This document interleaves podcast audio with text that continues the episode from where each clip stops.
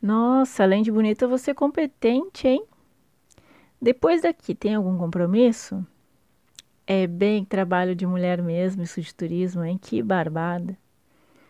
Essa empresa sempre contratando mulher bonita. Não, não, espera aí. Eu acho que você não está entendendo o que eu quero dizer. Deixa eu te explicar melhor. Eu tenho equidade com o princípio, mas eu não convivo em ambiente de patrulha ideológica. Que feio fazer isso. Isso não é coisa de mulher, não, fica feio.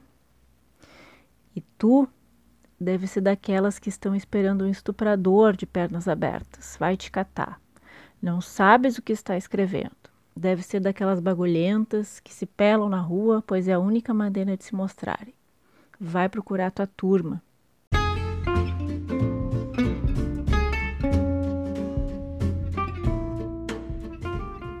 Fala, povo do turismo.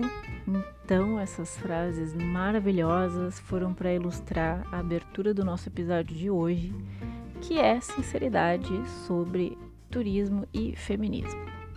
Bem, essas foram algumas das frases que eu já ouvi ou li no exercício da minha profissão. Algumas vindas de clientes, outras de colegas de trabalho, de meus superiores no trabalho e até mesmo de autoridades políticas. E lá se vão 20 anos de trabalho em turismo. Frases, aliás, sobre as quais nós mulheres somos ensinadas a superar, ignorar, não retrucar e até mesmo a sorrir diante delas para sermos educadas, né? Porque afinal, uma mulher que responde é uma mulher descontrolada, não é mesmo? Essa última frase, na verdade não é uma frase, é um pequeno texto que eu declamei aqui para vocês. Uh, se chocou vocês, imagine o sentimento que não gerou em mim quando recebi essa dedicatória que foi feita para mim de um colega de trabalho que se achou no direito de me interpelar dessa forma às vésperas da última eleição, quando eu conversava com uma outra colega mulher no Facebook dela. Uh, e, e, muito embora eu tenha feito um BO na delegacia, tenha reportado o ocorrido aos nossos superiores de trabalho, nada aconteceu a este homem. É, então, no que se refere ao exercício da profissão, achei por bem abrir a minha fala com essas frases para dar uma pequena amostra do que turismólogas passam.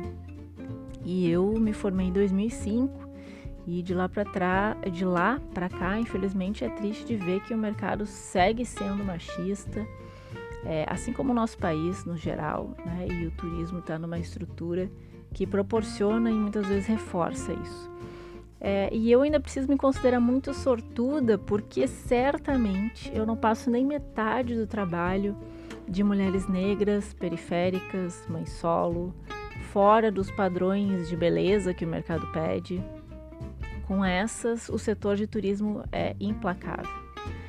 Com as mulheres rurais que atuam no turismo também, porque além da atividade turística, elas dão conta, obviamente, da atividade agropecuária, mais os cuidados da casa e da família numa jornada de trabalho muito superior à média dos homens. Então é por isso que quando alguém me fala em turismo sustentável, eu tendo a revirar os olhinhos um pouco, para não dizer bastante, porque na verdade sustentabilidade é embasada no famoso tripé, que nós bem estudamos, vários de nós, inclusive no colégio. É, e no turismo a sustentabilidade ela já morre no campo social. Quando a gente está falando de recorte de gênero, é só pegarmos a questão da força de trabalho. No turismo, ela é substancialmente feminina na maior parte e são as mulheres também as piores remuneradas.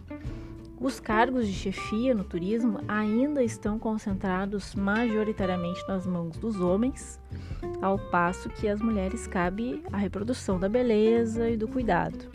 Ou por acaso alguém vê por aí com muita frequência um camareiro ou vê manobrista mulher na hotelaria.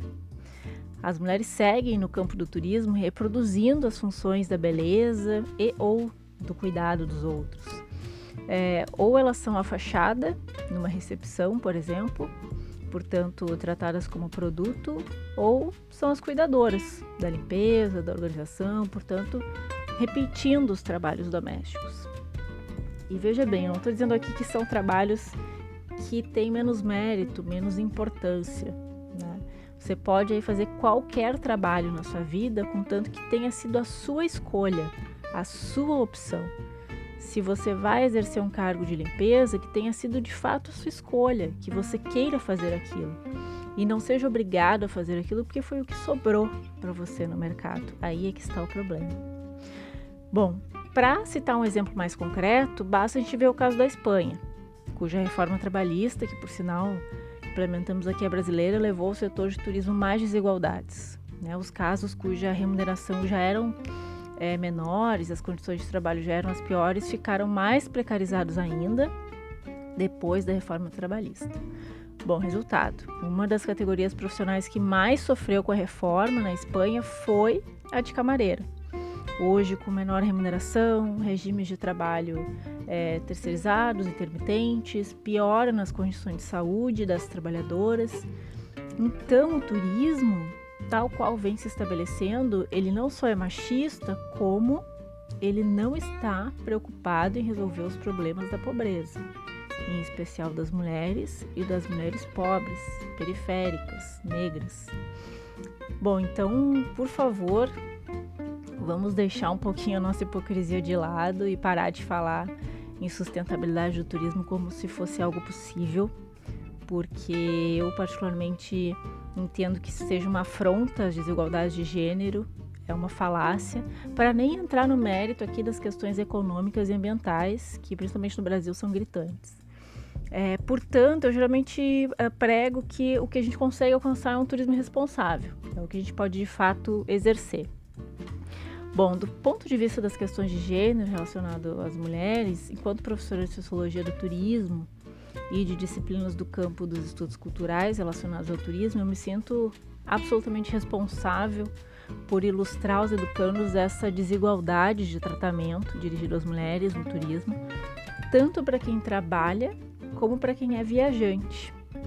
No mercado de trabalho, o turismo brasileiro já foi montado para valorizar a mulher enquanto produto, Basta nós vermos as propagandas da Embratur, entre os, principalmente os anos 60 e 80, é, e não que a mulher não seja atualmente mais vendida como atrativo turístico, né? mas já houve uma diminuição disso, mas entre os anos 60 e 80, sabidamente o homem era relacionado aos esportes e a mulher era um produto sexual. Isso era uma venda institucionalizada. Se no mercado de trabalho isso ainda gera reflexo e nós somos vistas como símbolos de beleza e de cuidado, nas viagens, quando nós estamos sozinhas, nós precisamos traçar estratégias. No Brasil, por exemplo, elas são necessárias porque ele é o segundo país mais perigoso do mundo para as mulheres que viajam sozinhas, de acordo com os dados de 2019 da Women's Danger Index. Então, nós precisamos sempre traçar estratégias, né? Qual que é o destino mais seguro para viajar sozinha? Chegando lá, qual rua que eu vou poder andar sem ser importunada? Qual o melhor horário para sair na rua sem perigo de sofrer violência sexual? E essa é uma pergunta em particular que homens héteros seguramente não se fazem antes de sair. E não apenas quando fazem turismo, mas na sua rotina porque a rotina mental da estratégia anti-estupro é majoritariamente das mulheres. E eu sou capaz de tratar desses temas do ponto de vista do trabalho e do consumo, porque tive também uma criação feminista. Minha mãe, hoje com 74 anos, acho que nem sabia como feminista ela era. Separada do marido, com uma filha pequena para criar, aos seus 40 anos começou a estudar para ter uma profissão até então ela não teve condições porque o marido ciumento não a permitia. Ela então abriu seu salão de beleza, onde me criou em meio a travestis, gays, lésbicas, prostitutas, soropositivos, outras mães solo e trabalhadores das artes. Enfim, pessoas ali que nos anos 1980 eram símbolos de todos os tabus sociais, pessoas que me ensinaram sobre diversidade e sobrevivência. Na sequência, então, eu aprendi formalmente com a minha irmã, doutora no campo da análise do, do discurso, o que, que era ser uma feminista. E também por causa dela eu cheguei à graduação, onde eu aprendi essencialmente a partir das disciplinas de antropologia e sociologia do turismo, a refletir sobre o básico do turismo, as pessoas. Vamos lembrar, as pessoas vieram antes da economia. Sem pessoas, não há turismo. E é por conta dessa trajetória e do compromisso ético que eu tenho na profissão que eu consigo ter um comprometimento nas minhas aulas, por exemplo, e no meu cotidiano de trabalho, de abordar questões de gênero. Uh, acho importante, portanto, ratificar o que eu sempre digo é, a quem vai trabalhar com turismo, não importa a sua área. Não há espaço para discriminação de qualquer tipo no exercício do turismo. Em especial para quem é turismólogo, assim como eu, o juramento que nós fazemos não nos permite que tenhamos uma postura de discriminação. Ou você jura, se compromete, ou está na profissão errada. Contudo, como nós nascemos e somos, somos criados em uma sociedade, em um mundo onde racismo, machismo, é, preconceito de classe e preconceitos diversos são estruturais, obviamente, todos nós vamos reproduzir esses comportamentos em maior ou menor medida ao longo das nossas vidas. E eu estou inclusa nisso. Eu, embora me declare feminista, é, eu sou fruto de um sistema machista e eu reproduzo esse sistema porque ele é estrutural. Quantas vezes, especialmente na área de eventos, eu não prejudiquei colegas mulheres por reproduzir comportamentos ou falas machistas? É, e eu entendo que o mercado de eventos, para mim, uh, entre vários outros mercados, ele é um prato cheio de reprodução desse machismo estrutural que nós temos. Então é uma luta constante que precisa começar internamente e tem que ocorrer todos os dias. A pergunta é: você está disposto ou disposta a acordar todos os dias e se empenhar no processo de ser uma pessoa melhor e um profissional comprometido com os seus ensinamentos ou com o seu juramento? Você está disposto a ser um profissional responsável para trazer para o nosso cenário atual da pandemia? Pois lembrando que eu estou gravando esse, esse episódio em junho de 2020 eu deixo aqui a seguinte informação. Pandemia reduz submissões de artigos acadêmicos assinados por mulheres. Esse artigo está no amped.org.br. E eu te pergunto, por que será que isso acontece? Uh, bom, essas foram algumas das reflexões que eu gostaria de ter compartilhado aqui com vocês nesse episódio muito especial, que é o episódio de número 10 aqui do podcast.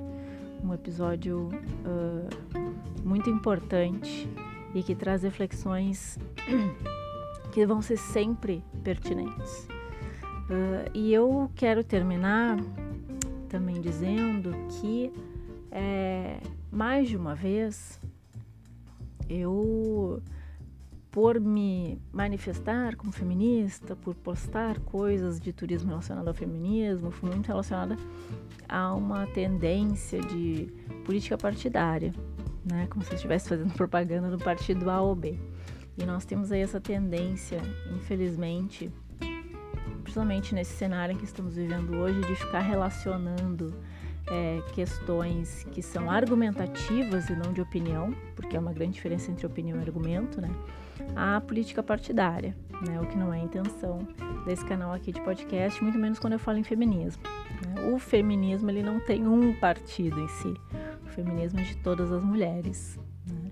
e deveria ser algo de toda a sociedade também, numa sociedade utópica, né? Em que vivêssemos aí uma uh, não só igualdade, mas equidade. Então, vamos criar um mercado de trabalho feminista. Vamos buscar um mercado de trabalho responsável e, quem sabe, lá adiante, mais uh, igualitário, com mais equidade a todos. Né? Então, quero agradecer por esse episódio especial que não poderia ter outro tema que não fosse sinceridade sobre turismo e feminismo. Eu sou a turismóloga sincera e eu agradeço pela tua audiência e espero te ver no próximo episódio. Até mais!